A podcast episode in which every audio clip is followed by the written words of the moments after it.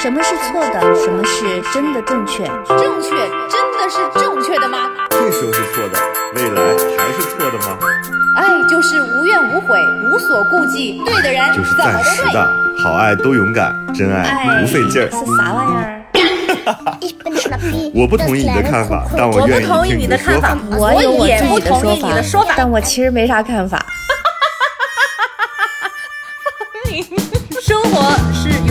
吵不完的架生活是永远吐不完的槽活。是永远翻不完的山。这里这里是过山情感脱口秀，我是个知性的女子，我是方玲。我是永远都对的，周我周。是普通人丁丁张。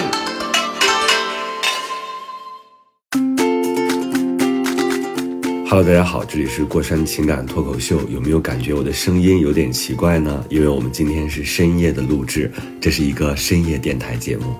大家好，我是玉州。有没有感觉我声音很雀跃呢？因为我这里是早上，早啊！我都不敢太大声。Hello，各位过山的听众们，大家好。我要我要呕出来了我自己。我也是晚所以他上，我现在是北京时间哦我还以为是我的耳机呢九点钟的方玲。这个我们我们先不理他，看他有没有停吧。希望他没有停。嗯，方玲儿，你现在这个网到底什么状态？你这晚上直播的时候也是这样，你录制的时候也是这样。我现在高度怀啊疑你偷这个邻居的网。不是，是我爸在给我发语音电话，我没有告诉他今天晚上录音，他一直有，因为我刚刚在录音之前，我给他打了一个电话，正式通知了他真是，正式通知了你听我说完呀，你要原谅爸爸嘛，爸爸不知道，你这通正式通知了他，他。我跟他说，我说我可能以后每周四都要去跟丁章直播，你要是很想我的话，你就去看直播。然后我爸就是，我爸又去下载了微博，你知道吗？因为他之前就是把微博卸载了，然后现在又要去下载微博，然后他又忘记了那个微博的账号，所以刚刚就是嗯我们在录音之前还在给我发说我的账号是是叫什么吗？给我发了一个截图，上面就仨字儿叫蒋诗情，蒋是姓蒋的蒋，诗是那个那个写诗的诗，情是情感的情。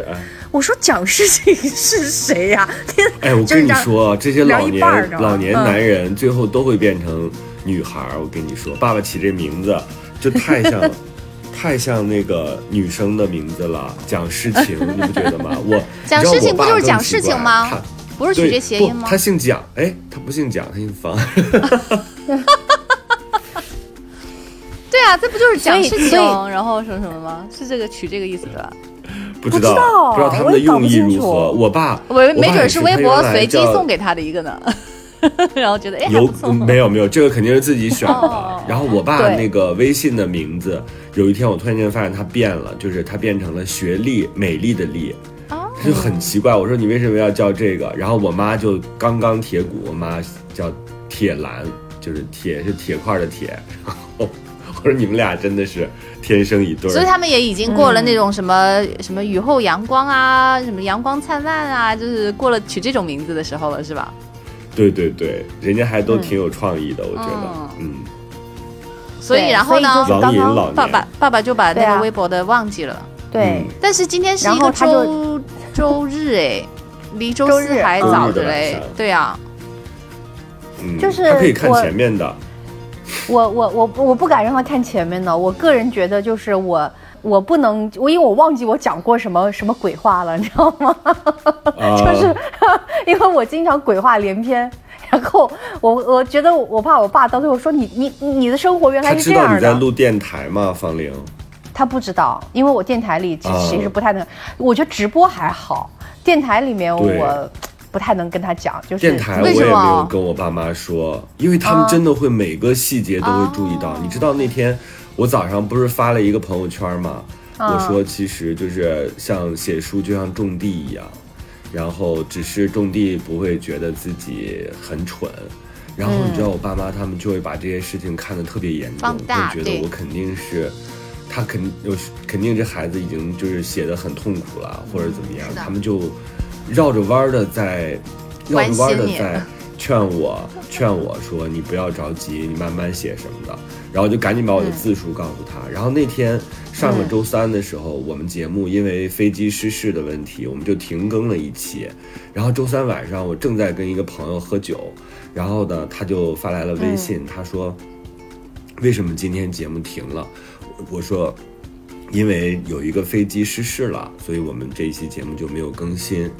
他是第一次知道这个消息，我当时也是喝了酒，所以我就直接把这个东西告诉了他。结果你知道，他这几天就在疯狂的看各种各样的新闻。然后有一天我在健身，突然间我妈给我发来了一长串的语音，我以为怎么了呢？语音翻译过来就这个意思，就是说你能不能跟你们的台领导。他还说是台领导啊，跟你们的领导说一下，以后你这个送女孩只在北京拍，不要再出去了，因为你老坐飞机。啊，我说妈妈，这个事情它是一个小概率事件，很值得痛心，但是你也没有办法，就是我也没有不能讲因噎废食这种话，我就说你真的这个担心有一点过分了。我说我也不是一个空姐，是吧？我也不是一个从事航天工作的人，就是你这个担心有一点。就是过于多了，所以我就在劝他这个事情。这两天他我看这个时候，他主要是在当下的这个时候，他就是会这样。嗯，你让他稍微缓一缓吧。对，父母就是这样的，缓一缓。他你让他不说，他心里憋着又会难受，所以他就一定会讲。嗯，是的。嗯，就别说对这次对老人了，我也不知道为什么，就这次事件好像对对，好像对所有人就是这种嗯打击或者是感触都挺大的。是的，是的，是，因为其实你在朋友圈里面，就是会更加密集的感受到大家的这个情绪是非常的沮丧的。我觉得这份沮丧就就是因为你你是会时刻看新闻嘛，然后你你知道可能呃希望不大，但是呢你又老觉得这不是还没有过七十二小时吗？但是当因为因为好今天应该是就是我们录制的这一天已经说已经官方宣布了。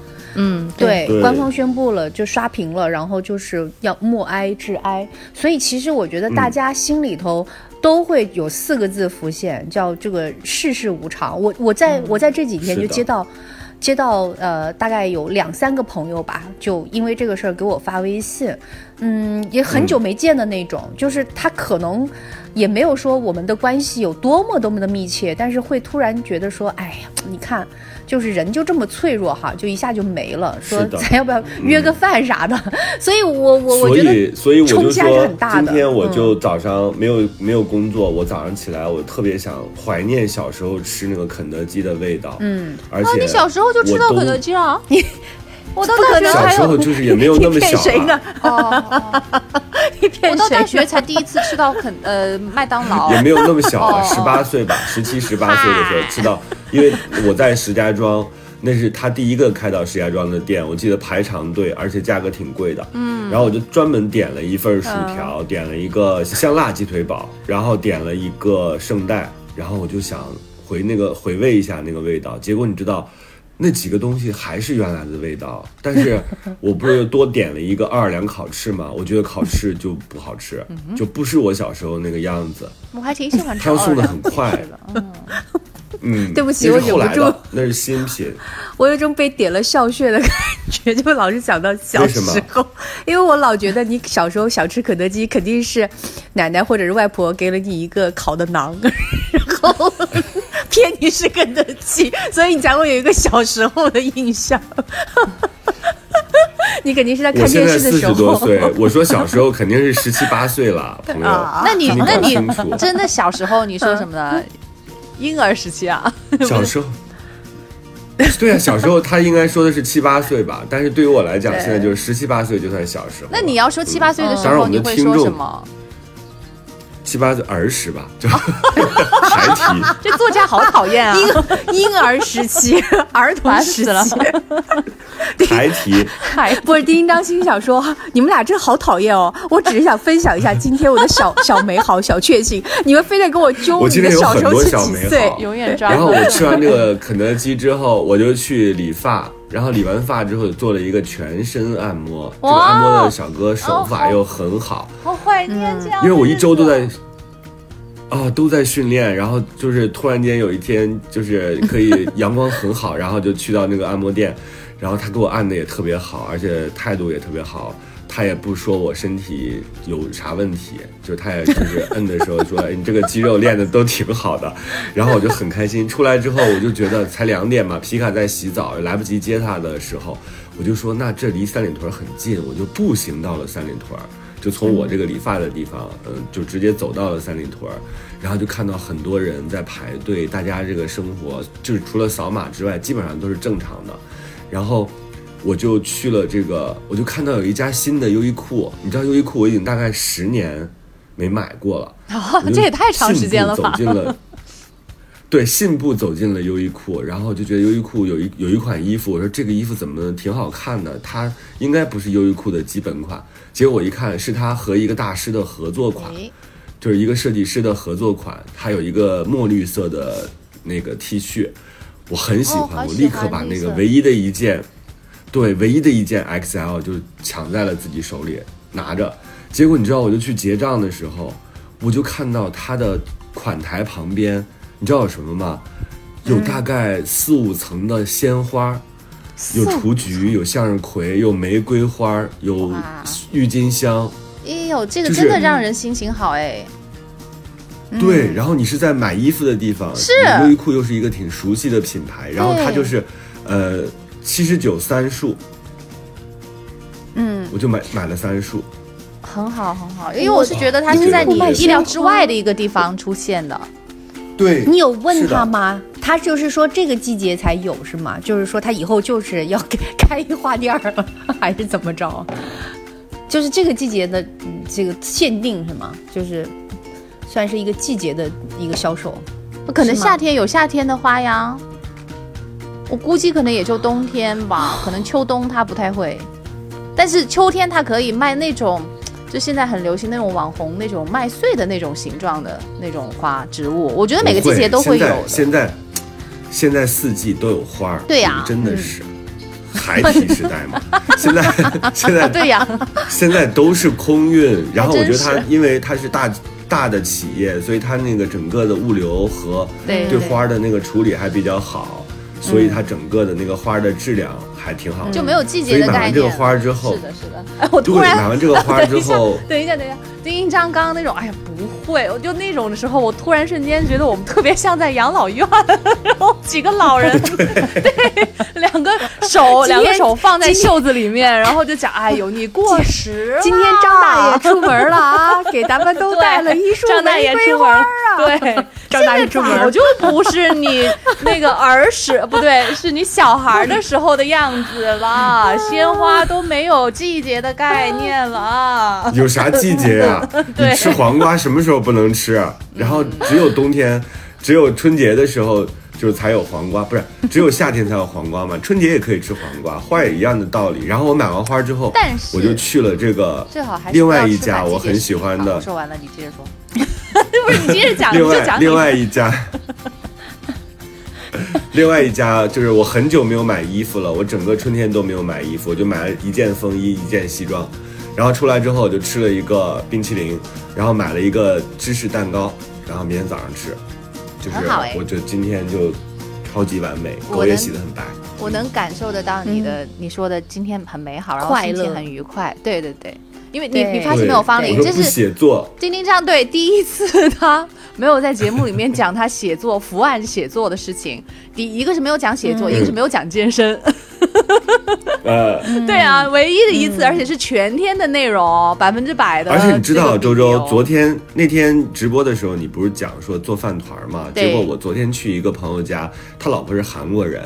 他就说吃饭团行不行？我说哎呀，这不是正冲正合心意嘛？这是想什么来什么。他就给我卷了饭团，我不就给你们发了视频嘛。你那个是寿司候，不是寿司，它就是韩式饭团，那是大颗的，大颗的。对对对，它你说的那种是实心的嘛？它这个是卷上那个，对，它是卷的黄瓜呀，是的，是的，就卷的。然后他，你昨天就吃的很好，吃完了之后，然后我都已经喝完酒了，我依然记得这个事儿。我临走的时候，我说把那个那两个没有切的饭团给我带上，我就带上了。带上了之后，昨天到家我就放在了冰箱里。今天晚上我把它切了吃，还是很好吃的，当然没有昨天好吃啊。然后为了搭配这个饭团，为了搭配这个饭团，我专门专门煮了一个部队火锅，然后打开了一盒泡菜。不是，今天我讲的时候，你这一就在跟我说。他他就跟我说那是碳水，然后你别人去你去韩国朋友家做的时候都正合我意切，你这什么情况呀？这一切都是碳水带来的快乐，是不是啊？还真是所以。碳水令人愉悦，都是碳水。我今天的快乐也是碳水带来的。我就今天阳光特别好，我就想说，啊，心心一横，然后上了一下秤，上完秤之后，心一横说，去。管他呢！我要去楼下吃吃面，我就去了我们家楼下有一家老汉口热干面，那家店这个远近哦驰名，然后外卖都叫不到的那种。那个店从一开开张我去吃，现在那个时候就就是没有人，你知道吗？就是刚开店，然后呢，老板和老板娘呢一看就知道不是专门做餐饮的，他们应该是有做别的工作，然后顺便有俩武汉人顺便开了一家店，哎呦，那然后现在很好哎门口排长队，超级好吃梦想。是在写作，对，哎哎，还真的是，我觉得他们应该是，我不知道做什么工作但是他们平时？对平时到店里来帮帮忙，然后平时店里面就是三个武汉阿姨，一个武汉大叔在那儿忙活，然后我就吃了一碗牛肉热干面，然后那个麻酱一进到嘴里，哎呀，我的妈呀，我的心情就倍儿好，然后你知道我的理论是什么吗？周周，嗯我那天跟你说碳水的时候，我就是说不能天天吃碳水，嗯碳水肯定每天都要吃，但不能每天都特别多。嗯，但是呢，你可以趁身体不备，你比如说今天就是身体它吸收不了那么多。你比如说我天天这么吃，我肯定会变成一个二百斤的胖子，这个一点儿一点儿问题都没有。但是我只是周日，或者是我就一个月，我就这么痛快一天，这一天其实你吸收不了那么多的，它就正好就把那个杠杆住了，所以其实还行。但如果你的身体是天天都预备着要吃碳水的，那没有不备的时候。那不行，我觉得我也是特别认同，就是丁一章说的这种，你碳水如果天天吃的话，就会成为负担。你偶尔吃一个，就是你不管，反正我就吃一个碳水，大碳水，那会就极其快乐，嗯然后这快乐会蔓延到你晚上。我今天 现在都因为中午那碗面贼高兴，嗯，但晚上就吃的很清淡，就是就是基本上就是非常清淡，就因为我也在减肥嘛，我就觉得说。哎呀，就是减肥，就是会随着年龄增长越来越难。但是呢，嗯，你你你你你如果就是真的能够控制住了，那个成就感是比你小时候更强烈的，因为你小时候的代谢特别好，你现在能控制住，完全是靠毅力和对美好生活的坚定向往。就是你但凡有一点儿，其实啊，其实为什么今天周周会觉得我们很幸福，是因为我们今天都是我们录的时候，因为我们刚过完这幸福的一天，就是一天可以总结。我我觉得之前我们以后都可以这样，因为因为我的一天就是在家里，早上在家里，中午在家里，下午在家里，晚上录节目 但是你家好有美啊！啊因为因为那前两天直播，你你家好漂亮，然后啊我就看到弹幕上就有人说说猪猪家好漂亮啊，没有，然后先开始他说我们有人说说三个人的家都很好看，不。后面有个后面有个人，嗯有别的人说说周周家好漂亮，就是我后来看了一下我们仨人的背景，的确你家更好看，没就丁有我章家就我也是很有找了一个角落酒吧的情调。哎，我呢家也很有深夜食堂的味道，这没有嗯食堂，他家都没有饭，哪有哎食他有个堂？哪有啊大叔？现在现在有饭，现在有饭，现在就是跟之前你来的时候那个比较可能禁欲系不太一样了。嗯，你你们家有刀疤大叔可以给我炸那个炸那个小香肠吗？你我家只有大叔，刀疤就得新拉一个。新拉的还没有刀，来不及长刀疤呢。什么是错的？什么是真的正确？正确真的是正确的吗？这时候是错的，未来还是错的吗？爱就是无怨无悔，无所顾忌，对的人就是。暂时的，好爱都勇敢，真爱不费劲儿。是啥玩意儿？我不同意你的看法，但我愿意听你的说法。我也不同意你的说法但我其实没啥看法。生活是永远吵不完的架生活是永远吐不完的槽活。是永远翻不完的山。这里是破山情感脱口秀。我是个知性的女子，我是方玲。我是永远都对的。周周，我是普通人丁丁张。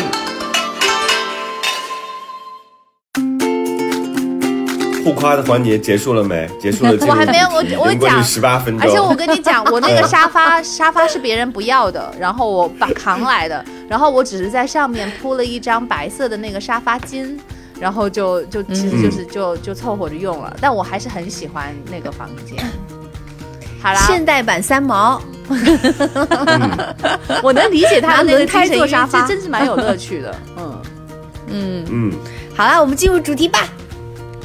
哦，今天主题是啥？就是点我是吧？对对对，我今天 我还在等呢。我说丁丁张怎么还不赶紧呢？好，这位朋友，他说我是一个从过三听到过山的老粉，最近碰到跟男友之间让我非常纠结的问题，就想投稿听听你们的意见。不知道你们是否了解过关于亲密关系里依恋系统的东西？所以我想前面先简单的讲一讲这个概念。他还提到了一点点心理学的概念哦。他说我是跟现任谈恋爱半年多之后，感觉他对恋爱的反应，上课是吧？对他，他先给我们一个一个背景的一个介绍。但是我感觉他对恋爱的反应有一些奇怪，然后呢，就去知乎上面了解到了这个有一点涉及到心理学上的概念。男友现在呢，正好也在修心理学的学士学位。这个概念呢，现在主流上是把人们在亲密关系当中对伴侣分为三种不同的依恋类型：安全型的依恋、焦虑型的依恋，还有回避型的依恋这三大种。安全型的依恋呢，就是自身。很有安全感，对待伴侣会非常的自如。焦虑型是害怕伴侣会离开自己，频繁的需要伴侣爱的表达，就是老是要要让对方来证明他是爱自己的。他焦虑型这种就是那种有点缺失安全感那种回避型。我之前讲过，周周你记得吗？我之前说过我是那种焦虑型依恋的人。我以前也是就是我对自己爱的人没有把握。对。啊，回避型的这个依恋呢，是内心渴望亲密，却非常抗拒伴侣的占有和控制，这个就有一点那种矛盾的。然后呢，我根据日常对男朋友的观察，认为他是属于最后一种回避型，也发现我自己是偏向焦虑型的。哇塞，这两种，哇，这俩在一起，感觉这三个嘛，这三个其实只有第一个。那你说如果？如果是两个安全型的人在一起，会不会对方死了，对方也不知道呀？就是 不是？那至于吗？不是，我觉得太安全了。安全型 就像老公，你还在吗？是不是就像血型里面的 O 型血啊？他其实跟谁配都很好，因为他自己就能很独立嘛。其实我觉得安两个安全型应该是最理想的那种状态，就像是两棵树一样，他们的那个根在下面可能交缠，但是在地面上的他们就是很独立、很自如，所以他们是呃独立型的依恋，类似于是这种。不是说，嗯嗯，怎么说呢？就有对方会很好，然后也会互相干关心。他他说的就只有这三种，对。好，看看他们生活方玲是什么？是哪种？我方玲肯定是安全型，因为 你就是那 找不着也无所谓，是吧？那如果要硬要讲的话，我觉得就是安全型吧。就我，我好像不太回避，也不太焦虑。对，就是真好。对啊，很好。嗯。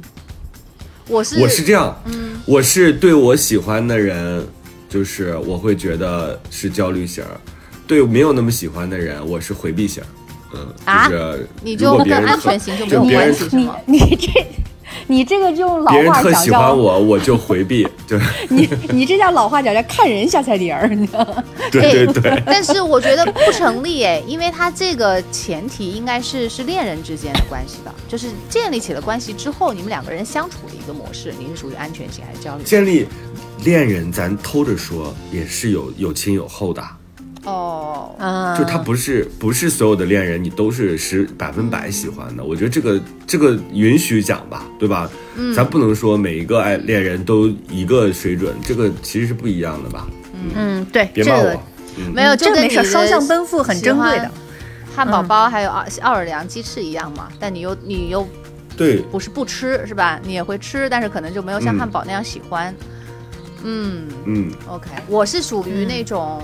要看对方是什么样的，大部分情况下我是焦虑型，然后偶尔就会碰到好的伴侣，我才会是安全型。呃，目前这个好的伴侣就是只只有这一次，以前全都是焦虑型。好，我们看看这个朋友他自己的例子啊。他说呢，我们老家同一个城市，我们的父母是小学同学啊。哇，说是这个，你想想，你想你的小学的同学，现在的小孩他们在一起，是我妈带我去他们家做客认识的，互加了微信，因为他长得是我长得是我喜欢的类型，就是。嗯他这种先是视觉系的啊，好幸运，好幸运。就交谈中表现的也非常得体，侃侃而谈。他对我呢也很感兴趣，很快我们就在一起了，热恋期非常甜蜜。他很体贴，文质彬彬，我也热情大方。他带我玩卡丁车，教我滑板起跳。我们在公园里面买牛奶喂小猫，在无人的山顶上拥吻。那一段时光非常浪漫完美，彼此都觉得找到了真爱。是我第一次拥有这样美好的恋爱体验。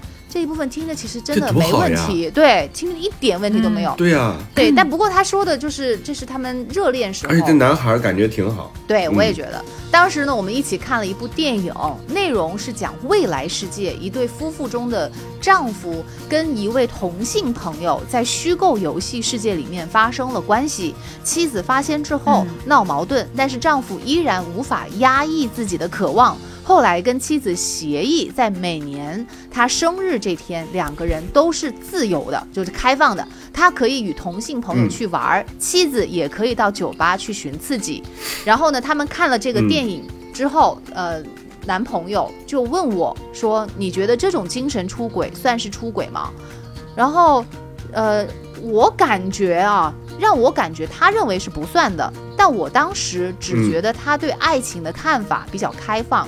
我自己的想法也是，谈恋爱就是一个测试彼此契合度的过程，不用负担太多的道德压力，不会说是谈了恋爱就必须要谈到结婚。但是现在却加重了我的焦虑，所以，所以这段对话，你这焦虑啥呢？嗯，因为男生提出了这个问题，就所有人提出这个问题，肯定是心里有所想嘛，所以他可能是不是觉得这个男生他其实这是因为看电影的。一样的，你这个就相当于什么呢？我那一对好朋友，两个人是情侣关系，有一天俩人大吵一架，为什么呢？是因为这个女孩设定这个男孩中了一个亿的彩票，怎么分这个钱？嗯，后来是因为少给谁分了，他就特别生气，两人就吵了一架。我觉得很合，我觉得这样的问题吗？对你不能因为这个东西没发生是虚构就觉得不值得吵，因为这个东西本身其实是他们背后的价值观。还有人生观的一个体现，你会发现，呃，天天就是跟自己相处的人，自己在这方面不是很符合的话，其实是一种打击诶，嗯，会会会吵架，会生气的，真的是这样的。我觉得这有点较真儿了，这有点较真儿了。我不同意这样的观点，是因为他看完电影之后，你要知道他讲这个话的前提，对吧？他是看完这个电影，因为有这个事件，所以他在聊的这个事儿。他在聊这个事儿的时候，你应该知道说他到底是想渴望有一段这种开放式的爱情，他跟你谈的是这个事儿，还是谈的这个电影本身？我觉得这要搞清楚。另外就是在这个开放爱情当中，他是想搞一些同性的开放，还是搞一些异性的开放？这个东西你也要聊得很清楚，你才有机会焦虑。你现在这个焦虑是有点太早了。我觉得男生是借电影的这个事情来讲他真实的感受，方玲觉得是不是这样？或者是试探，或者是他有一部分的试探，说你看，对吧？有有人是这样子的，我并不很奇怪，或者是说我也并不是说就是是是在某些程程度上在 PUA 你啊。你看，就这个世界上就有这样子的人和事儿啊，而且还拍成电影了。我觉得他是有点试探的。不不不，我觉得从女生的角度上是有的。真的是有的，有的，我同意方玲的。我觉得这个男生是认真的。那还能，那还能不能聊天了，朋友们？我看一电影，然后我不聊跟这电影有关系的，啊，周周，就咱俩刚看完一个电影，然后我聊的全是这个电影之外的事儿。不，你可以聊这个电影的声光电。嗯，你可以聊这个 这个电影的那个摄像。是吧？然后剧情，它的主题，它的主题就是一日开放日嘛。一旦要聊这个主题，那就说明其实你是有这个想法的，就这件事情是可以在你身上去发生的。你想看看伴侣对这件事情的态度、开放度有多少？这个男生肯定他以前和现在他也是会有电影里面情节在他真生真实的生活当中有的，一定是这样的。我我们会经常，我真的我赞同。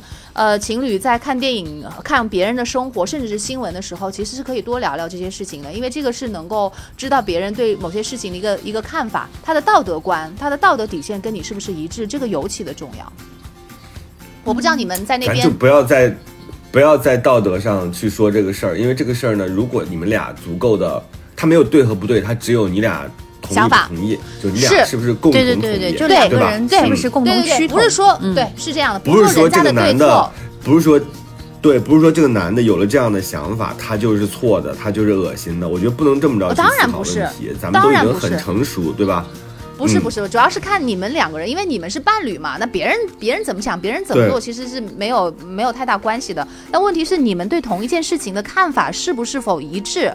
这个我觉得在情侣关系相处当中非常的重要。夫妻关系也是这样的，不然你们两两个人想法就是一致的话，你就会很很安心，或者是那是一种什么感觉，就很满足的感觉吧。不一致的话，你就会觉得，哎，怎么好像他跟我认识的会不一样？你会这样的。我我们就是最近，呃，我不知道你们知道有有没有听说过那个事情，就是在这边有一个湾区的一个 一个一个男生。就是他妻子不是患癌去世，然后他很快迅速就结婚的这件事情，你们听说了哈？然后当时在这边，我们不还原这件事情的真相，因为比较复杂太多。但是我想说的是，这件事情刚刚发生的时候，就是在我们就是这边的国外的华人群里面，有很多群都在热烈的讨论这件事情。然后我看到有人说，有很多的夫妻因为这件事情意见不一致而自己吵架的。嗯。然后我就问了一下脑脑，然后我就说，我说，我就很奇怪，因为我说这个东西难道大家想法还有还有不一样的吗？你明白我意思吗？就是大家，我我认为所有的人其实看法和感觉应该都是一致的，就是具备同理心的话，就是从有限的那个新闻出来之后啊，大家的同感觉应该是一样的。我我问脑脑，我说你你的你是觉得他没问题是吗？脑脑说有问题啊。就觉得什么什么哪里有问题，然后我想，对啊，我也是这样想的，所以我才觉得觉得这个才是正常。就是如果跟你每天都相处的人，同一件事情看法不一样，你真的会觉得很很诧异的。嗯，那接着讲，我我这个能现在我能稍微理解他，但我觉得这个男生其实有没有你要问，你不能靠你自己的感受，那倒是，哎，是吧？对，比如说人家真的就是只是就这个电影谈。然后呢，你你就是认为他是这样想的，我觉得这对他来说是有一点儿，可能冤枉他了，对吧？咱要给人家申辩的机会，对，你要问他，你问完他之后，他说我没有这样想，但是女生一般情况下也会说你就是这样想的，因为你不这样想，你不会这样聊，那也不可以，所以你还会有有这个，对，你就有点胡搅蛮缠，那你还是要很认真的跟他谈一下这个事。你如果要因为人家。呃的这个看法，你要去对人家的行为和那个道德去做一个判断的话，你就一定要问清楚人家的出发点是什么，人家的那个观点真正的是什么，而且观点要细。但是我跟你讲，我不觉得就是，对，就像丁丁刚说的那样，他没有问的太细，因为 因为我看后面的这个故事，我咱不带带咱不带钓鱼的，说我觉得我也可以，男朋友说。跟男朋友说，我觉得我行，你觉得你行吗？男朋友说，我觉得我好像也行。你立刻抓男朋友说，我他妈根本不行，我就是 为了钓鱼。好累啊，你也太累了吧？这种钓鱼可真不行啊！哦，那这种钓鱼真的值得分手。我觉得不至于这样，因为你你要尊重对方的想法，对不对？你不是为啥你不能 钓鱼？对，因为你钓鱼的话，你就很明显的有一个黑和白，有一个警察和坏人，对吧？那那那样就就不行了。但是，呃，先往后听吧。他说：“因为我们在半年多以后呢，彼此的问题都渐渐暴露了出来。他开始变得冷漠疏远，因为我后来找到了呃其他的呃，他到了其他的城市去工作。然后男方呢之后呢也考到了另外一个城市第二学位开始上课，他们俩就一直异地。那男生呢会经常过来找我，在这边住个几天一周这样的，持续到现在都是两个人熟悉了之后呢，他对我的好奇线。”呃，感觉一直在下降。呃，女生还打了个括号，说至少我这边主观感觉是这样的。慢慢的不关心我的事情，不会再主动想做一点什么来哄我开心。过来找我呢，就是两个人一起生活。之前会给我买小零食，送我花，送礼物。但是七夕人在我这边，但什么都没有准备，也没有礼物，也没有安排吃晚餐的地点。那我原本是准备了星空灯，还有串灯，打算再买一个小蛋糕，一起过七夕的夜晚。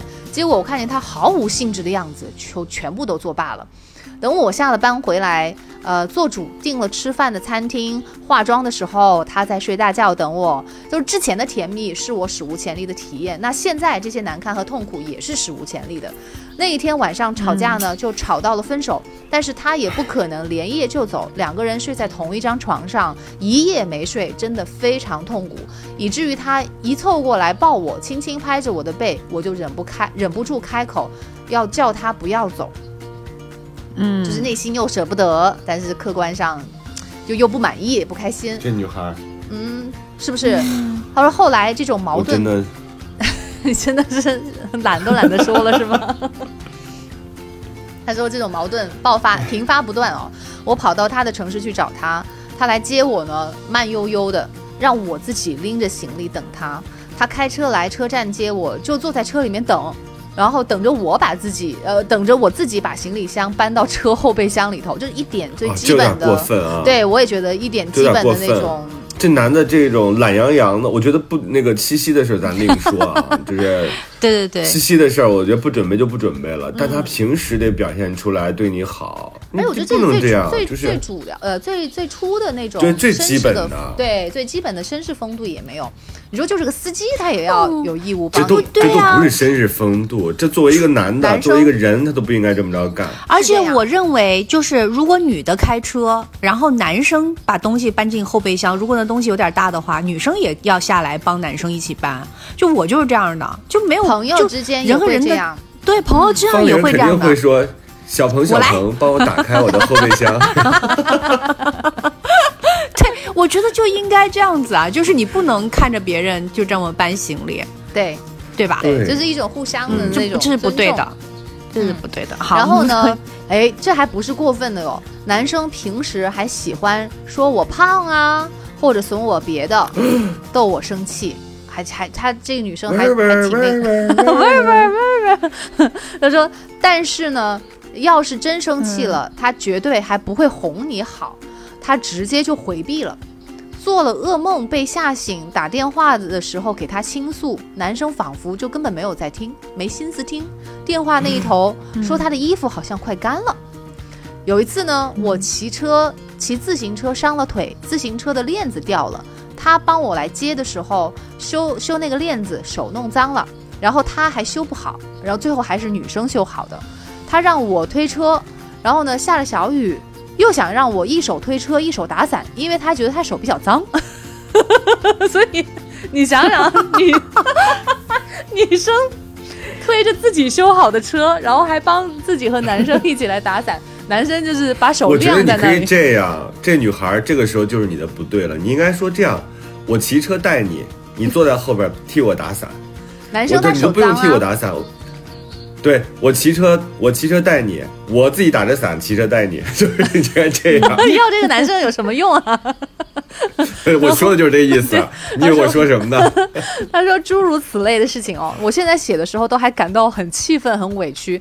不知道你们会不会认为这只是一些小问题，不值得这么小题大做？太不是小问题了，这这些问题个个都说明事情啊，一点都没有小题大做。这是老问题，对你这是老问题，真是。但是你看看，又是一样，越是这样的女生，越还会反省自己是不是自己有问题。呃，然后呢？哦，对，他为什么这么想呢？因为男生一直说这些都是鸡毛蒜皮的事情，然后你每次都因为这些发好大的脾气，我真的非常不理解。我想问，我想连线这个男生，我想问他什么是大事儿？什么是大事儿？嗯，你告诉我什么是大事儿吧。嗯，对呀，所以嘛，然后我们在他们眼中，我跟你说，除了生死。嗯没有大事，都是鸡毛蒜皮的事儿。嗯，就是因为什么呢？他不够在意你。对，太过分了。我这样认为是对的吗？你好可爱哟，但是你不对。我觉得你俩太逗了，这有啥可讨论的？这里是过山情感脱口秀。过山情感脱口秀。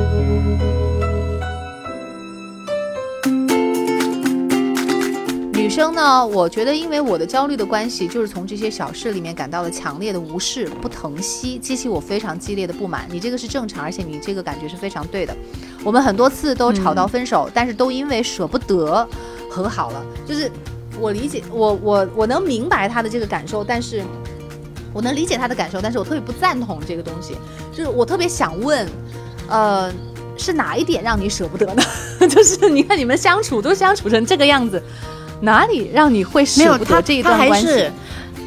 他还是就是有很多甜蜜的，而且就是他后面也有讲，就就是这个男生一些好的地方。我觉得这种就人舍不得，就是因为掺杂着这些东西，你知道吗？对对，就是说他是不是说一直对你很差，一直对你很差，这什么都分了，你知道？他就是好像那些东西不是他有意的。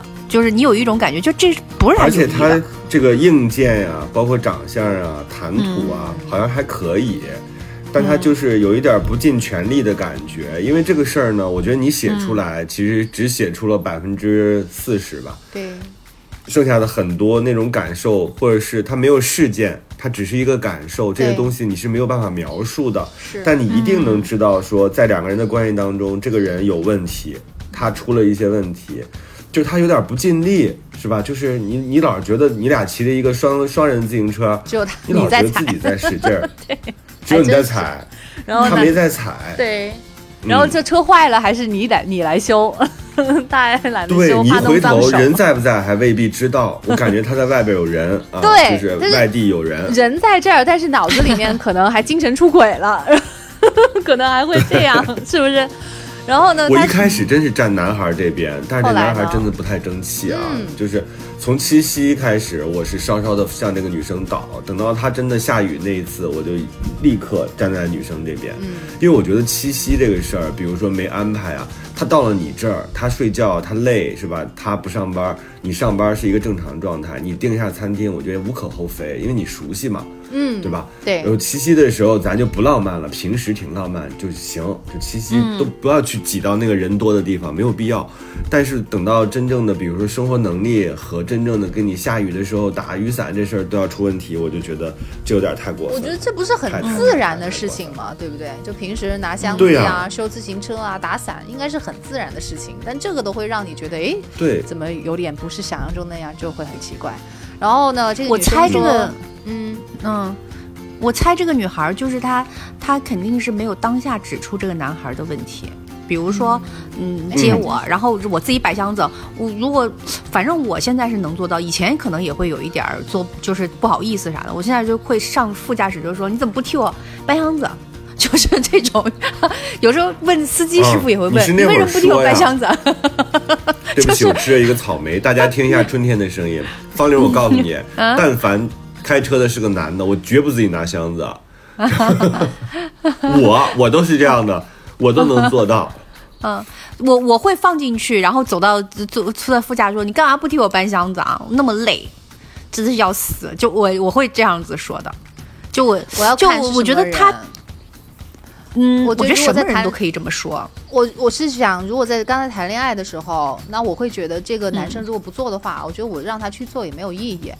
我会我会觉得这件事情是给我一个来对他的一个判断，呃，不不，周周，我觉得男的吧，很多时候都有点笨啊，是的，他追你的时候确实是什么都能想到，但他跟你熟悉了，当你成家人一样的时候，他也未必是不爱你啊，也没有到我刚才讲的那个他肯定外边有人这样的一个状态，这个咱不能就一下子就下判断。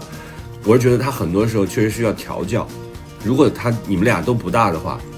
因为我现在不知道这女孩和男孩多大啊，如果就是还二十多岁，刚刚谈恋爱，我觉得需要调教的。男生确实需要调教，但你也小心啊。调教应该有被教好的吗？这种没有没有没有，他很多时候他不太会相处，他不知道这个东西的边界到底在哪儿。我觉得就是说到脸上，说清楚，然后就是按照这个方玲说的，我就第一时间把你。告诉你，对，而且这个事儿我介意，就是不要老觉得，因为我觉得女生很有可能是，装的自己很大度，无所谓，但是其实内心又都记着。对这种就特别可怜。我是这样的，我就是对在最在嗯如果是还是在接触的阶段，我不会提这样的要求，我是让他自己去判判断，然后我去通过他的行为来判断。但是跟姥姥的话，我不会等到说我自己把箱子放到那个后备箱坐回来再跟他说你怎么不放，我会在当时我就说你来帮我拿下这个箱子，我就会直接提要求你。们这都，你们这都不够女孩儿。女孩儿就是，如果是我是女孩儿的话，我就站在那儿看着她，然后呢，我也不动。那个如果那个人生是人人是张雷，我不抽烟啊，那种怎么办？你看着我，我不抽烟可以这样的人，这样的人，这样的人，周周，我都不会让他来接我，没法沟通是吧？明白吗？没有就是你这个啊我觉得提前就得选好了，我觉得我肯定就站在那儿。女生就会，你这样你别站那儿，你过去，你过去敲他玻璃，来指一指，把箱子搬了，把葡萄洗了。他会说，捶捶腿。他说这，他说姐，这只能停三分钟，你能不能快点，麻溜儿的？好，我们接着不看啊，就还是要。不还是要表达，就不管我们哪种方式，就是说要表达你不不讲肯定是不对的，对，哎心呦，里是我觉得。我那个，我要是个女的，我要是个女的，我太讨厌了，我真的就是横草不拿，竖草不捏的，我还得把男的弄得团团转。我觉得对是的都是小事吧。幸亏你不是我我其实我会我会女生其实她有一个天然的武器就是撒娇，你你就说哎呦怎么拿不动呀？就这样你一说，男生其实就知道了。哎，看什么看呢？还哇，身边窜出来七八个男的帮你拿箱子，这也太有用了吧就是吧！他不动。太好用了。好啊，他这个接着说啊，女生说呢，呃，男生日常中不搞事情的时候，对我的好是比较到位的。呃，七夕的事情发生之后呢，他每个节日都会准备礼物，住在我这边，家务也会主动做，吵架不肯吃饭也会热好送到嘴边。平时作息很规律，也会陪我熬夜打游戏，不触发回避机制的时候都很迁就我。回避的时候就是沉默不沟通，呃，不论我讲了多少，倾诉的多委屈，呃，如果被我逼得急了，还会说很无赖、很难听的话来回怼我。那触发他回避的事情，一般是我产生了波动很大的情绪，让他有一种控制不了的恐慌，或者是他自己有的时候会突然变得很疏远，想要待在自己的空间里面。回避的人会认为每个人都需要管好自己的情绪，不存在倾诉、安慰、想给对方安全感之类的自觉。如果对方突然大发雷霆，他就会认为对方没有管理自己情绪的能力，不愿意靠近。他们自己也会一直维持在情绪稳定的状态，确保好身边，保证自己的，呃，自己生存的条件，就不会有更多的情绪需求，或者说是他们强行压抑自己的情绪需求而不自知。这种回避型依恋是来源于，他写好长啊，来源于原生家庭父母的苛刻、无视或者后天的创伤，焦虑也是。说想要矫正是非常困难的，他的父母又是那种非常强势和控制欲强强的类型，在我们谈我恋爱我挺，理解这个男孩的，嗯。我认识一个这样的男孩，嗯。嗯。我认识一个这样的男孩，就是他从小被期望太高了，嗯。所以他一直都不太知道怎么来辩、争辩和，就连回怼的这个能力都没有。他会认为，当父母暴怒的时候，他躲开，或者是把这个话题，呃。换翻一篇儿能够解决这个问题，他没有其他的解决方案，所以他会自己这个男孩消化其实内心也挺痛苦的。因为他不知道所以怎么办嘛你不要去。指望，对你不要指望他能够改变他的这个回避型人格，因为人格是很难改变的，对吧？你只要改变，我觉得你如果还很爱他的话，你应该给他一些耐心，告诉他你最在意的东西是什么，以及你认为你们俩之间这个亲密关系的构成当中，你比较在意哪些，就是你得让他，就是还是要调教他一下，就是让他知道是怎么回事儿。你不能光光是在这儿说他这个人格有问题，是他是教他是回避型的，所以他怎样怎样怎样。就你也知道那个纠正起来非常难。找先是找到问题，他找到问题之后，也要想嗯解决有没有解决问题的办法，是吧？然后呢，他接着讲啊，讲男生的父母，他说，呃，父母非常强势，控制欲强，在我们谈恋爱之后，还一直想要干预我的工作，想我到他们生活的城市去做老师，平时呢又劝我要多做家务，要早点生孩子，很爱说教的这种。嗯可想而知，我男朋友生活是如何被他们操控的。我男朋友呢，一边很抗拒，但是一边呢又依赖着父母。呃，他比我大一岁，嗯但是我工作四年了，他还一直在念书，没有经济来源，身体不太好，除了实习就没有找过其他兼职。他妈妈在控制的同时又很溺爱他，但是呢又不尊重他的想法，都是强行帮他做各种人生选择。他对社，跟我刚才讲的那很像，对还？真是对。嗯他对社交这件事情也是很木讷，而且清高的。嗯呃，按张总的说法，就是极其不入世。但想自己以后嗯只做学术研究，不必跟别人打交道。但是说实话，我觉得他也没显得很高的，有很高的学术天赋，也不算很勤奋。他也对自己很没有信哎，心你。这还说别人这样，别人说你胖，你就说人家没有什么很高的学术天赋。但是，但是这个女生现在是在分析嘛，她有没有当着那个人面说这种话去刺激别人，对不对？然后现实来看呢，谁知道他说没说？他们家呢必须当着人面说。就是经济条件好，会帮忙给我们婚房出首付。我家里是没有办法支持的，但是我自己的薪资还不错，支持独立生活，还能够攒一小半。嗯其实呢，捋下来，哈，这是他自己啊，一边写其实一边捋哦，捋下来，理智上对对对，很棒。我觉得真的分了比较好，无论是他父母给的压力，还是他性格的原因，都是很重的负担。现在我们依然在因为他的回避在冷战中。我之前一直没有跟他说他是回避型依恋，因为按照他那个性格草率的说了，他只会觉得我在给他乱扣罪名。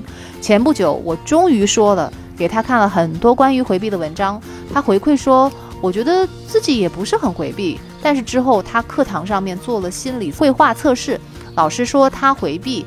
也是算是实锤了，但是之后回避嗯好像就变得更严重了。我的焦虑，嗯我你看这两个人，我的焦虑有搅得我没有办法睡觉。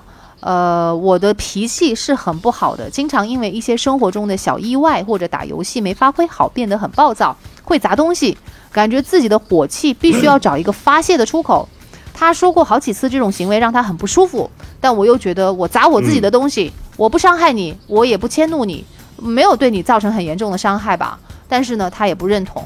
你当然有了。张我觉得有雷坐在我的面前吃饭，他的情绪很差，我就会非常的生气。这还不是我的亲密关系，你知道他这这两天他去跟他的两个朋友，没有跟我去跟另外两个朋友去郊区玩儿。我突然间有一个问题，我说他跟其他的朋友出去玩的时候，他敢这样吗？他敢拉着脸吗？然后呢？然后我一定要问他这个问题，我没问，我没来得及。今天晚上在录电台，你要问他的我明天朋友，就问他。你问他干嘛呀？你要问他的朋友，就是他肯定不会，是吗？他肯定不会，他没准还是那里边最会调节气氛的那一个呢。那就就是那就是张总的问题了。不，我觉得他就在我面前，他敢，在我面前他敢呈敢哦呈现真实的自己，这样啊？明白吗？就是他在我面前敢这样，他在其他人面前、陌生人面前他不敢这样。所以你摔东西就更不对，这我觉个得摔东西这个确实非常影响人。摔东西肯定不对。唉声叹气，对对对摔东西，把自己的负面情绪像屎一样溅别人一脸，这是非常讨厌的。张磊，所以你还是在说张磊骂张雷？一边，张雷好惨，我跟张雷轮哎我觉得班着来，真的是。哎，方林，你有没有觉得，啊 就是丁丁张在张雷面前也挺做自己的？也一点不掩饰，也没有任何修饰那种。你们俩挺好，这样对都挺好，挺放松。，这就是好朋友，对对这就是好朋友。是，所以我，我我跟丁张一样，我觉得这个女生，呃，这个这个你的这这个情绪对别人的影响，这个你的这个看法是不，你的你的这个看法也是不对的。他老是觉得我我我好像我砸我的东西，但你这个情绪。情绪值是直接会灌到对方那里去，会影响到他的情绪。而且你要跟别人相处的话，你说这个时候他应该怎么做呢？你如果脾气暴躁成这个样子，别人真的是是不知道该怎么办的。确实是这样，你会给别人造成一些压力和情绪上的影响。你现在给我们写这么多，我觉得你跟男孩沟通的时候，你可能状态，你俩吵架的时候，男孩肯定说不过你，嗯，就是可能你说三句，男孩都回不了一句的那样的，就是她更害怕了。嗯，这个女生她也分析了，她说我我这些也许也是跟原生家庭有关系，我妈妈跟外婆都是这种暴脾气。小时候妈妈也会发很大的脾气，骂我打我。从那个时候起呢，我就受到委屈，都会觉得整个世界都在针对我。那个圣娟呢，会抱有很浓的怒气。那这个对于回避来说，应该有很大的杀伤力。这俩正好碰一块儿了，就是嗯，嗯，我有的最后一段啊。我有的时候很想分手，但是一回想起以前的好的回忆，我马上又变得犹豫不决。我又很崇拜他的情绪自控能力，依赖他的温柔，真的很纠结。写着写着发现好长一篇小作文，呜呜呜！希望你们能够分享一下你们的想法。我觉得我应该鼓起勇气分手吗？问号，谢谢你们的耐心，谢谢你写这么长的小文章。什么是错的？什么是真的正确？正确，真的是正确的吗？这时候是错的，未来还是错的吗？爱就是无怨无悔，无所顾忌，对的人就是暂时。的，好爱都勇敢，真爱不费劲儿。是啥玩意儿？我不同意你的看法，但我愿意听你的说法。我也不同意你的说法但我其实没啥看法。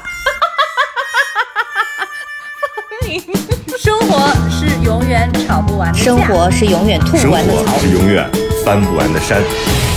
这里是过山情情感脱口秀，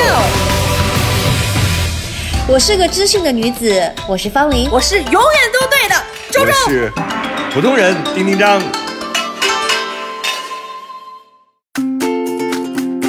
嗯，我觉得你把给我们的耐心给你男朋友一些吧。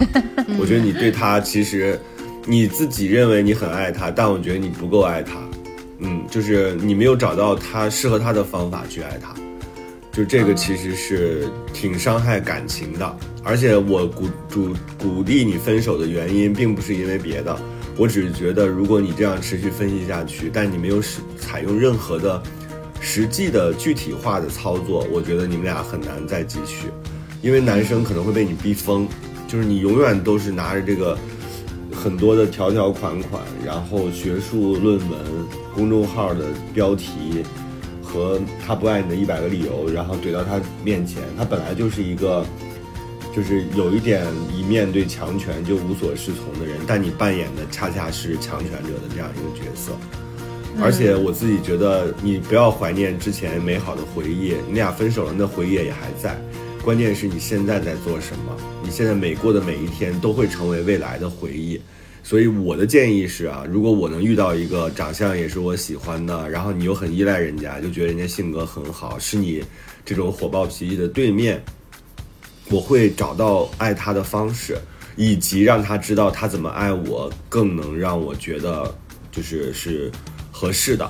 我觉得这个才是你们俩现在最需要面对的问题，应该去磨合，而不是说动不动就分手。人遇到自己喜欢的人挺难的，你可能真的就是下一个都说下一个更乖，下一个可能更乖，但未必你真的喜欢。嗯我我是我是在想，就是我觉得有必要搞清楚男生喜欢女生什么。就是嗯，嗯这个男生其实在这女孩的描述当中就已经非常立体了。就我们或多或少都碰到过这样子的人，呃，也也有可能会就是他作为朋友或者是这个这个这个情侣关系有交往过，就这样子的人不稀奇的。就首先他讲，他不稀奇，就是有这种坏是吧？对，当然不坏不是个标准了，就是他是一个正常人，其实是个正常人有正常的而且惰性，嗯。嗯，我觉得有一部分的男人是这样的，就是嗯，有一部分的男性会对女性的要求什么呢？就是说你控制好你的情绪，不要在那里暴躁。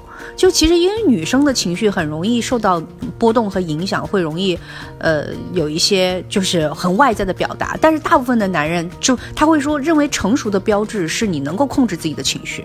你如果不能控制自己的情绪，我不会跟你去理论。就他们内心是这么想的。或者所以我对自己的我不情绪有觉得察觉。对，所以我我不觉得这样的男的就是很少。那那这样的嗯男的爱你什么呢？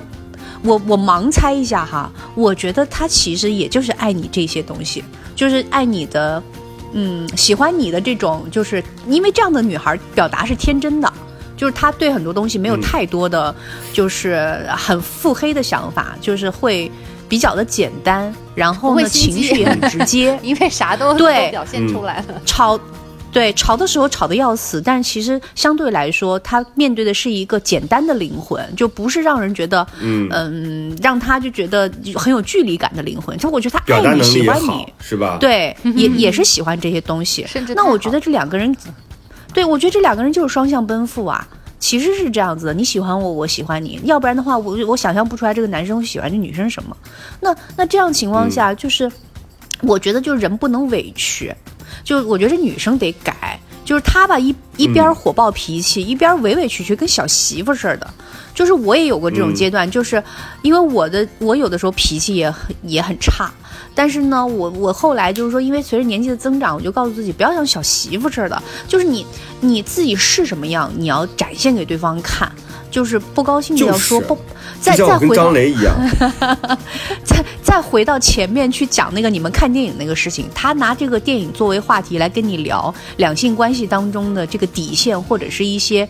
呃，界限的问题的时候，其实如果你是一个很传统的女生，我觉得，哎，这个东西太扯了，不可能。就你就当机立断的表示，你不要怕比他他觉得你庸俗，不要让他嗯，怕觉得你是一个呃那么无畏的女人，不就是接受新思想的人，是吧？哎，你就展现自己的庸俗，就呃双引号啊，庸俗无畏，然后传统，就是你要面对自己，就是做真实的你嘛。对你不要伪装自己，你伪装自己会多委屈啊！我能想象这女孩心里特别委屈，就觉得自己吧付出挺多的，然后呢，就是男朋友好像有点不通人事，然后有的时候也不知道怎么怎么跟他沟通，然后这些委屈有一半是你自己造成的，就是你没有表达真实的你。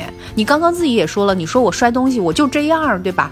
那那虽然说我觉得你应该改，你摔东西的确影响别人，对吧？怕你不影响别人，也影响邻居呢。你砰砰砰往地上摔，那邻居不得上来投诉你？就只要你做的动作，你都是影响别人的。我只是觉得你应该尽量的表达自己是我，我如果是一个粗暴的人，或者是我是一个粗鲁的人，我就尽我得尽量让对方知道我可能是粗鲁的。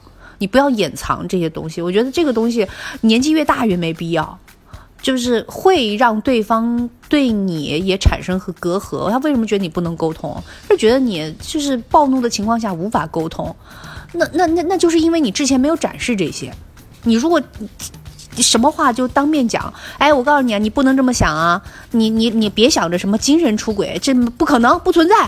你一半开玩笑嗯半认真讲完这个话，你的人设就立住了，你就不是那么一个那样一个女孩儿，就在她的情况里，她会。对，嗯他会对你的界限又会打开一个一个一个一个度，所以你们相处会更更有更多的空间。我觉得，首先就是你你自己要做自己，就别呃把自己装扮成另外一个人。就我我反正听完这姑娘，我就直觉觉得这女孩自己也在扮扮成另外一个人。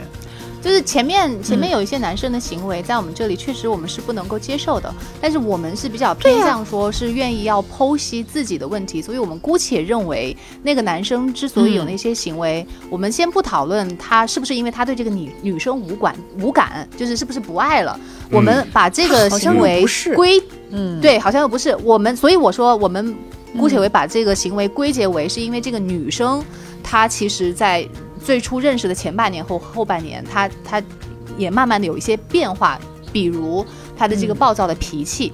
那我给他的这个建议嗯有两个，关于这个暴暴躁的脾气啊，第一。就是，嗯，因为他这里讲了，他会因为生活中一些小的意外或者打游戏没有发挥好，变得很暴躁，然后他会砸东西。我觉得你下一次嗯在表达自己情绪的时候，你要把你的重点从就是爆发自己的情绪转移到跟人跟人家讲我为什么会有这样的情绪要爆发。你要跟人讲讲原因，嗯就是是是你，而且这也是你自己剖析自己情绪要必必经的一个过程。对对对对不是情绪的表达，而是要告诉别人我为什么会生气。你自己就仔细的想一想，生活中哪一个意外，然后这个意外触及了你内心的哪一个点，是让你就是就是把你小时候原生家庭里面是让你觉得委屈了，不被人重视，还是还是别人就是全能自恋，错怪了你？无能狂怒。嗯那你也也要意识到哦，我的这个情绪是因为我突然觉得我自己无能了才爆出来的。你每次都要做这样的一个嗯练习，你要你要顺着那个线索往后抓，要抓它背后的那个原因，而不是每一次说 OK 我生气了，然后我就甩东西，我情绪表达完了就完了。那那那这个嗯对自己和对别人都是一种伤害，而且这是一个就永远不会改变的你的这个情绪，这个肯定是不可以的。第二个。呃，因为他讲了，他妈妈和他外婆都是会有脾气暴躁，我怀疑他是不是可以吃一些那个中药去调节一下，就是有可能是那个肝气郁结啊，就这样的话会容易，嗯就是其实很多这种情绪上的东西、心理上的东西是生理上给带来的。那我觉得你可以对，可以去吃中药去调一调。嗯对对对，是这样，就是可能是肝火太旺啊，或者是跟季节有关，或者跟体内内内分泌什么的有关系的。你调一调应该没有嗯太大的坏处，这个应该会有会有好的好的那个就是调调身体嘛，肯定是好，甚至是对这个情感和关系处理上也会有帮助的。呃，还有一个我就是觉得，就是在你自己做了这个改变之后，呃，我想就是你自己也观察一下，对于你们的关系有没有带来一些改变。如果还是跟以前一样的话，就完全不能够因为最开始的那一点点以前的美好而继续现在不是很都美好，一开始都美好，都美好，啊对确实是这样对，嗯因为那个时候的美好，一个是你们呃多巴胺的分泌，另外一个也是你们不够互相了解，是吧？而且那个时候百分之八九十都是跟一个你心目当中的对方在相处，大部分时候是这样的，你想象中他是这样的，所以你就会觉得哇，好美好。但是所以你应该下一次给我们写作文，写一篇你自己的，就是你剖析你自己，对嗯你自己哪儿好哪儿不好，你对男的到底怎么样？我觉得这样就比较公平了。是的，嗯，嗯，嗯我我是觉得像方林那样，呃方林建议的那样，你们要好好聊，是吧？就是你们对方的观点啊是什么，然后那个情还有想法，就是你们要多了解一下对方的那个想法。还有就是你去吃一下中药，然后把自己脾气调一调，看看对你们的关系有没有改善。对如果还是这样的话，我觉得就就像你理智想的那样，就是果断的分手。如果有改变的话，那你们就再试一试。就是不要把这个很好的运气浪费掉啊。嗯，刚才周周讲的时候，我就想到了我们今天的片尾曲啊。我 我觉得刚才周周特别的公平公正，就送给他这首吧。开封有个 包青天，什么玩意儿？我的妈呀！黑黑的脸上我都看到月亮了，我真是这首铁歌。面无私辨忠鉴。行吧，行吧，行吧，方林，我们要纵容是吧？真的是。真的是，真的是很潦草，送的很潦草。行吧，就这样吧，哎，咱也这首咱风格。挺好的，你永远都要这样。就是我跟那个女孩建议，也跟这首歌有关系。你心里啊要放一个公平的秤，你不能光是站在你的角度，因为你也知道自己的问题，是吧？你那么事儿，然后你你知道自己的问题的时候，你自己脑子当中应该有一个包青天，断一断自己的事儿，就知道自己哪儿是做的不对的，哪些是你强求的。哪些是他做的就是不对，哪些就是你要去提出来的？我觉得这个东西你要自己有一个清晰的判断，那对你俩的关系是有好处的，对你未来的恋爱也是有好处的，好吧？嗯，王，朝多展现，汉在身边，多展现出自己的能力，对吧？比如修车，比如搬行李，比如在他不愿意吵架的时候，你冲出去吵架。有的事情就得吵架来解决，对吧？就都你要相信自己，自己就是能解决这些事情的，不要动不动咔一刀两断。哎，不不哦，我还有一啊个，我还有一个最后一个建议啊，就是因为我跟这样的人接触过，就是一般情况下，当你脾气很急，你要非要要一个答案的时候，回避型的人是不会给你答案的，你应该事后聊。你就说，你这个时候你千万不要生气了，你就找一天跟他说，说那天我很生气，我生气的原因是什么？然后你当时不给我回馈，其实对我来讲是让我生气的另外一个原因，就是这个事儿你得反复的跟他强调，就是他能不能做到另说，但是你能够知道说啊，这个人他不是存心的为了气我而存在的，你想清楚这事儿就行了。嗯，那我跟你讲，生气这个东西真的是太讨厌了，它对于人于己都没有好处，而且生气嗯完全解决不了任何问题。你自己想想，你是你自己去想，你什么时候因为生气把这个问题解决了的？小心你的乳腺。嗯，就是对这个这个对自己身体真的不好，所以我我我真是觉得我不管。就我如果是他的话啊，不管是男朋友还是工作还是什么其他问题都不管，你先把自己生气的这件事情给解决好，这个你一定会就是有大发现，生活也会有大大改观。大改观。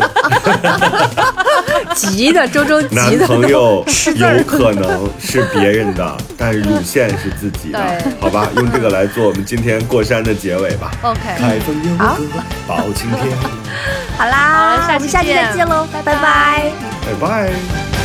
开封有个包青天，铁面无私辨忠奸。江湖豪杰来相助，王朝和马汉在身边。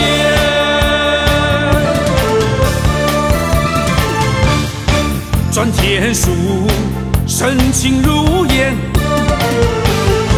彻地书，是条好汉。穿山术，铁臂神拳，翻江术，身手不凡。金毛术，一身是胆。这武术，一解金